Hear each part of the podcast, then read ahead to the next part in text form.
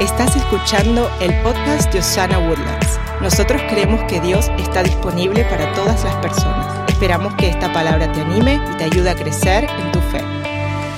El concepto de todos estos shows de héroe era que, que había que darle su merecido al que había cometido un error. De alguna u otra manera, al que había cometido un error había que darle su merecido. Ahora que somos adultos, creo que este concepto continúa siendo realidad en nuestras vidas. Usted, cuando alguien se le mete enfrente en la línea de esa tienda de café, que ya no voy a decir su nombre porque ya me dijeron que le estoy dando demasiada propaganda, pero tiene un logo verde, glorioso. Si alguien se me mete a mí enfrente, se me olvida que soy pastor. Y ya, ¡pa! Yo estaba aquí esperando mi café, no te metas. Y, yo quiero que sea justo. Yo llegué primero, a mí me toca primero. Me hiciste algo malo y tienes que pagar un precio. Eh, crecimos con el concepto de darle su merecido al que hace algo incorrecto. Es más, usted quizás le dio su merecido a sus hijos esta semana. Yo sé que yo sí. Y realmente, hoy quiero que miremos el concepto de qué sucedería ¿Qué sucedería? No estoy diciendo que eso esté malo, solo quiero darle otra perspectiva sobre lo que sucedería cuando alguien comete un error. ¿Qué tal si la iglesia deja de pensar que vamos a darle su merecido al que ha, causado un error o ha cometido un error y extendemos misericordia? ¿Qué sucedería en esta tierra si la iglesia se levanta con ojos de misericordia cuando alguien se mira diferente, se viste diferente, adora diferente? Es una familia que actúa diferente y podemos decir nosotros, te miro con los ojos de Cristo, hoy voy a extender misericordia. Hoy quiero hablarte de un punto de vista un poco diferente que solo puede venir a nuestras vidas a través del Espíritu Santo. Diga, Espíritu Santo, ven a mí. Aprendimos durante estas semanas de que nosotros cuando entregamos nuestra vida a Cristo, somos, eh, eh, recibimos el Espíritu Santo y ahora literalmente mora dentro de nosotros. Eso causa que usted y yo o debería causar que usted y yo miremos el mundo de una manera diferente. Ahora tenemos que verlo a través del filtro de Cristo Jesús. Hoy quiero proponer un punto de vista un poco eh, diferente, pero muy bíblico. Que quizás en tu vida ha habido gente lastimándote. Quizás en tu vida tú te has lastimado a ti mismo y vives con culpabilidad. Y hoy quiero recordarte que a través de los frutos del Espíritu que ahora vamos a ver, tú y yo podemos mirarnos y mirar a aquellos que están causándonos algo malo con ojos de misericordia. La necesidad de justicia en esta tierra ahora es más evidente que nunca. Yo le confieso que cada día me doy cuenta que estoy poniéndome más viejo. Esta semana, Elena me dijo, Harold, si no es deportes y noticias, tú no quieres ver nada. Y le dije, sí, y que me imaginé yo que si tuviera eh, un, eh, enfrente de mi casa una silla que se mueve así, y si leyera el periódico, ese sería yo, un viejito leyendo el periódico, moviendo su silla para atrás y para adelante, pero como no tengo ni silla ni periódico, no estoy viejo. Le dije, todavía no. Pero mi propia versión, a mí me encanta ver noticias, me gusta saber lo que está pasando en el mundo. Y, me di cuenta que ahora se, se, escucha la palabra justicia más que nunca. No solo acá en nuestro país por lo que está sucediendo, sino en toda Latinoamérica. Hay mucha gente peleando por justicia. Yo no creo que haya nada malo con eso, pero solo quiero proponer qué sucedería si en vez de pelear por justicia extendiéramos misericordia y somos nosotros justificados por la fe.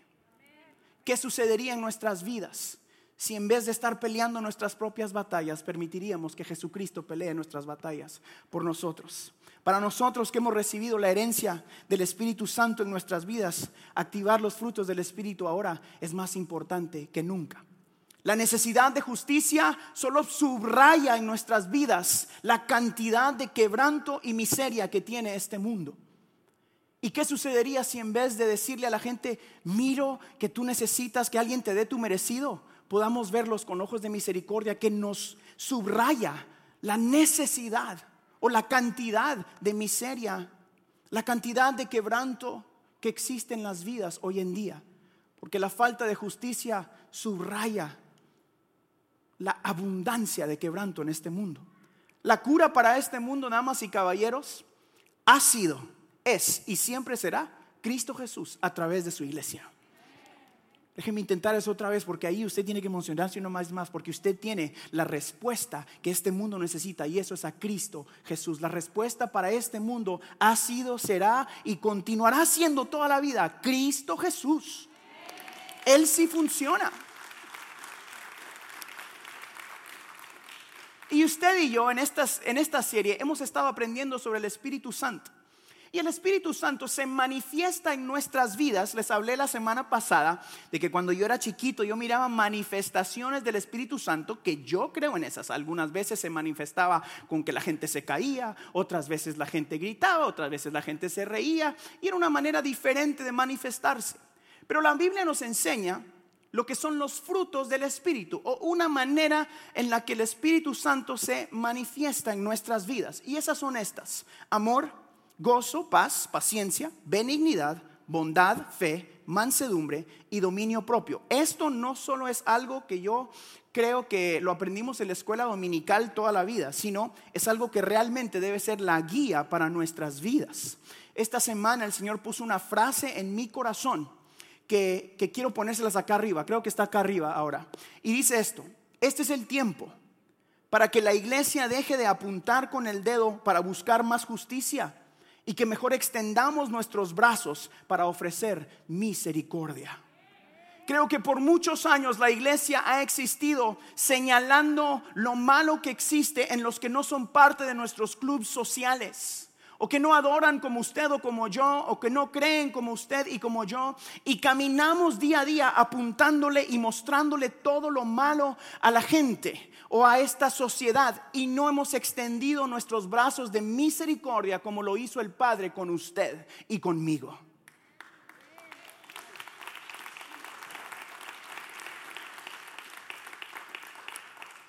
Nuestro Padre requiere algunas cosas. Y usted me dice, Harold, ah, ah, ¿cómo debo de actuar entonces cuando miro lo malo?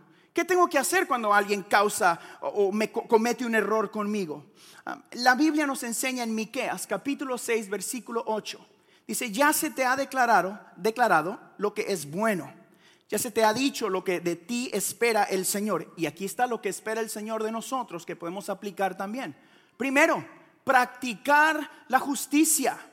Después, amar la misericordia y humillarte ante tu Dios.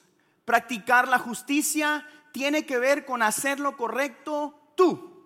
Me encanta que la Biblia nos dice ser justificador. Usted no es el superhéroe de la historia. Ese superhéroe sucedió hace más de dos mil años en la cruz del Calvario que perdonó, restauró y le dio una oportunidad a esa gente que muchas veces estamos juzgando como iglesia. Practicar la justicia tiene que ver con ser justo tú no con buscar la injusticia en otras personas.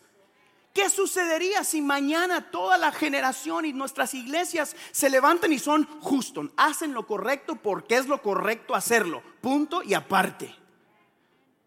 Y dejamos de pensar de darle lo merecido a la gente. No somos justificadores, somos justos. Después, Amar la misericordia, ¿qué, ¿qué, significa eso? Amar la misericordia es ofrecerla incondicionalmente. Alguien que ama debe amar incondicionalmente porque no hay amor con condiciones realmente.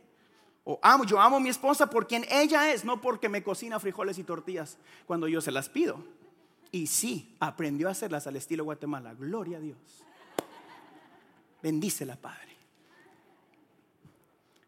aunque usted no lo crea. Pero realmente amar la misericordia, que la iglesia ame la misericordia, va a requerir que lo hagamos incondicionalmente, aún con la gente que no es igual que usted. Amar la misericordia. Y número tres, humillarte ante Dios es dejar que Él sea quien pelea por ti. Es decir, Señor, yo no tengo la respuesta. Señor, yo no sé qué hacer, pero me postro a tus pies entendiendo que tú estás en control de mi vida, de mi generación, de mis hijos. Humillarte ante Dios Es decir, Señor, tú estás en control. El Salmo 116 lo dice así. El Señor es justo y compasivo. Nuestro Dios es todo bondad. Otra versión dice, el Señor es justo y misericordioso. Y si usted y yo tenemos el corazón del Padre, debemos también ser misericordiosos. Damas y caballeros, mi corazón es de que Osana Woodland sea conocido como una iglesia de misericordia, donde vengan los feos, los gordos, los flacos, los pecadores. Aquí queremos gente donde le vamos a amar, lo vamos a abrazar y te vamos a decir que Dios sigue estando disponible para ti, a pesar de donde estés en tu vida. Porque nosotros necesitamos de esa misericordia cada día de nuestras vidas. Nosotros que estamos acá, los que están cantando, los músicos, los servidores, hemos entendido que no es por algo que nosotros hicimos, sino es por la misericordia de Dios que estamos aquí cada día que yo paso acá y puedo compartir con ustedes un poquito de lo que Dios pone en mi corazón, entiendo quién soy, de dónde vengo, pero también entiendo de quién soy y a dónde voy. Y eso es a llevarte un mensaje de esperanza, un mensaje que te dice, tú eres suficiente a través de la sangre de Cristo Jesús. Dentro de ti está el Espíritu Santo de Dios. Damas y caballeros, es tiempo de que se levante un remanente de cristianos que deje de mirar errores y mire al Dios poderoso que puede quitar el pecado del mundo. Harold, pero Dios es justo. Sí, Dios es justo. Pero está lleno de misericordia. Dios es justo. Y está lleno de misericordia. Y gloria a Dios por su misericordia, porque ¿qué sucedería en tu vida si Dios te diera tu merecido? ¿Qué sucedería en mi vida si yo recibiera lo que merezco? Pausa para que piense. ¿Qué sucedería si esta semana hubiera recibido lo que tú mereces? Pero caminamos en nuestra vida sintiéndonos los superhéroes y tratando de justificarnos a través de ser el sheriff de la película. Yo quiero darle una buena noticia. Usted puede extenderse misericordia a sí mismo, dejando saber que el sheriff de la película es Cristo Jesús. Es Cristo Jesús. Hoy quiero animarte a que recuerdes cómo el Padre te trató a ti cada vez que tú necesitaste misericordia. Cada vez que recordaste en tu vida un error, una falla, ¿qué sucedió en tu vida? Cómo Dios extiende misericordia es como Dios quiere que tú extiendas misericordia y sobre todo que la iglesia extienda misericordia. Que recuerdes que el pecado es lo que nos lleva a tanta miseria y a tanta necesidad de justicia. No solamente son las actitudes de la gente, yo creo que hay tanta necesidad de justicia porque hay demasiado pecado. Y qué bueno que nuestro Dios puede cambiar la miseria en misericordia. Dios puede cambiar tu miseria en misericordia el día de hoy. Que cuando llegue a tu vida el quebranto, que cuando llegue a tu vida porque va a llegar la injusticia, que cuando sientas dolor, soledad, ansiedad, etcétera, etcétera, etcétera, en Cristo Jesús estás en la atmósfera perfecta para experimentar misericordia sobre lo natural. Estás en la atmósfera perfecta para entregar tu vida a Cristo y activar los frutos del Espíritu Santo dentro de ti. Porque Dios no nos da lo que merecemos, nos da lo que está en su corazón y eso es amor de papá. Mientras yo preparaba este mensaje me acordaba de la historia que usted quizás ha escuchado muchas veces. Es la historia del hijo pródigo. Y no la voy a leer todo el día de hoy, pero solo quiero enfocarme en un pedazo que impactó mi vida esta semana. Y es que el hijo pródigo va y recibe todo lo que le, tocaba, su herencia. Él toma y se va de fiesta, se va de pachanga y se las gasta todas. Y en un punto, él dice, yo tengo que regresar a casa del padre porque eh, aún los esclavos en casa de papá, los empleados comen mejor que yo. Él estaba comiendo con los cerdos, estaba pasando hambre, estaba pasando injusticias, estaba pasando quebranto en su vida. Y dice, yo regreso a la casa de papá. Y cuando viene de regreso. Me encanta que la Biblia dice que papá salió a encontrarlo. Eso quiere decir que el papá estaba listo esperando. Quizás día a día abría una puerta. ¿Será que viene mi hijo? ¿Será que viene mi hijo? ¿Dónde estará mi hijo? Papá, el día de hoy en Osana Woodlands te dice, para ti hay misericordia. ¿Será que llegó mi hijo a la iglesia? ¿Será que puedo extender misericordia? Ese padre viene, le da nueva ropa, le da comida, toma la mejor eh, carne, le da de comer y le recuerda, tú no recibes lo que mereces, recibes misericordia. Amigos, a través del Espíritu Santo en Osana Woodlands, hoy te decimos lo que dice el Padre. Aquí recibirás misericordia, amor. Aquí serás cuidado. Vamos a pararnos alrededor tuyo a decirte, te vamos a proteger porque somos familia. El Padre en el Hijo Pródigo extiende misericordia. Y creo que eso nos muestra a nosotros el corazón del Padre Celestial también. Porque Dios no nos da lo que merecemos, nos da lo que está en el corazón de un papá. El día de hoy yo quiero recordarle a usted que si usted tiene el Espíritu Santo, usted también necesita tener el corazón del Padre para los que están a su alrededor. Yo sé que en mi vida yo recibí mucha misericordia. Por eso yo voy a pararme acá semana tras semana recordándole a ustedes, debemos de ser gente de misericordia. Porque aprendí muy temprano en mi vida que gana más el que perdona que el que abandona. Gana más el que restaura que el que abandona al que necesita restauración. Muchos de nosotros nos hemos enfocado en buscar justicia. Nos hemos enfocado en pelear nuestras propias batallas y nos olvidamos de que cuando nosotros estamos haciendo eso, le decimos al Señor, yo no te necesito, yo lo hago por mis propias fuerzas. Y yo le aseguro que Dios traerá justicia mucho mejor y más rápido que lo que usted va a poder encontrarla. Es tiempo que nosotros demostremos el corazón del Padre como iglesia. Y hoy quiero hablarle como pastor de esta congregación. Mi corazón es de que cuando la gente llegue a este lugar, y si usted está acá por primera vez, yo quiero que usted escuche. Yo me rehuso a ser parte de una congregación que juzga a la gente por sus errores. Yo me rehuso a ser parte de una congregación que solo quiere más gente por tener más gente. Mi corazón es que cuando usted entre acá sea recordado que hay un Dios que realmente dio su vida por ti. Ese es mi primer plan.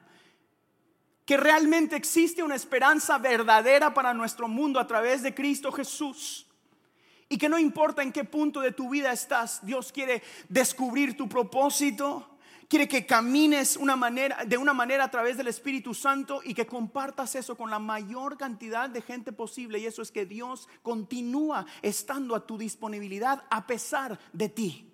Que tienes acceso a este Dios que restaura. Eso solo viene a través del Espíritu Santo. Una vez más, es tiempo que la iglesia viva con amor, que la iglesia viva con gozo, que realmente seamos gente de paz, que tengamos paciencia, eso es bien difícil. Que benignidad y bondad y fe sean estandartes en nuestra vida, que mansedumbre y la más difícil de todas, creo yo, es el dominio propio, sea activado en nuestras vidas. Qué difícil, soy honesto. Qué difícil es tener dominio propio, pero usted tiene ese acceso y puede hacerlo. Es tiempo que extendamos misericordia tal y como el Padre lo hace con nosotros. Quiero terminar leyéndole un salmo que creo que nos recuerda de verdades bíblicas que podemos activar en nuestra vida el día de hoy.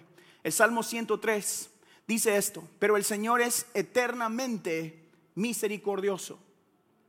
Él les hace justicia a quienes le honran y también a sus hijos y descendientes a quienes cumplen con su pacto y no se olvidan de sus mandamientos, sino que los ponen en práctica.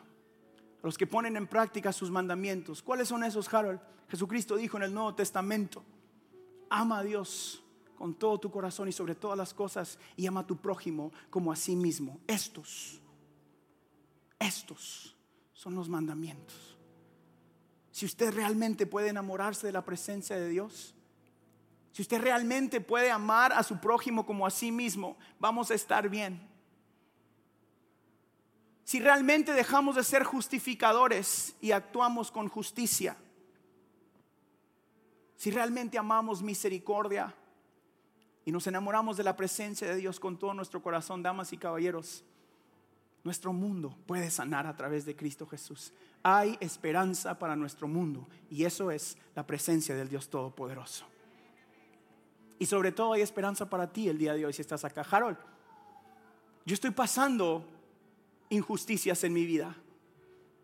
Harold, yo quizás no entiendo lo que estás hablando del Espíritu Santo porque no conozco a este Dios. Es más, se me ha presentado como un Dios de religión, de cosas que no debo hacer y sí debo hacer y me siento insuficiente, indigno. Harold, en mi matrimonio, si tú supieras las injusticias que yo he pasado, lo que hizo esposo, lo que hizo mis hijos, lo que hizo mi esposa, etcétera, etcétera, etcétera. Hoy yo quiero proponerte que entreguemos nuestras cargas a Cristo y que activemos un corazón de misericordia porque hay realmente una nueva vida a través de Cristo Jesús. Hoy quiero darte la oportunidad de que pongas tus cargas a los pies de Cristo y que vivas conforme al Espíritu Santo, amor, gozo, paz, paciencia, benignidad. Tú tienes una oportunidad de cambiar el futuro de tu vida el día de hoy. Damas y caballeros, les estoy hablando del Dios que restaura el Dios que nos justifica por medio de la fe, el Dios que nos tiene a todos nosotros, porque hasta aquí Él nos ha ayudado. El Dios que yo necesito cada día de mi vida para hacer lo que hago acá. El Dios que puede traer paz a tu casa, que puede rescatar a tus hijos y sanar tus enfermedades. Entonces estoy hablando de algo místico y algo lejos, sino un Dios que te dice, dame la oportunidad de pelear tus batallas. Dame la oportunidad de ser tu defensor. Dame la oportunidad de extenderte misericordia, aun cuando te conozco. Este es el Dios al que nos sana Woodlands adoramos. Si usted está acá y usted dice, pastor, yo necesito ese Dios, yo quiero pedirle que incline su rostro, por favor, antes de terminar. Allá en casa usted lo puede hacer también. La Biblia dice que si confesamos nuestros pecados, nos arrepentimos y dejamos de hacer lo que estábamos haciendo, entonces y solo entonces podemos recibir el regalo de la vida eterna. Y hoy hay vida eterna, hoy hay restauración, hoy hay un nuevo principio en Cristo Jesús. Hoy tus hijos pueden ser salvos, hoy puede ser un antes y un después en tu casa.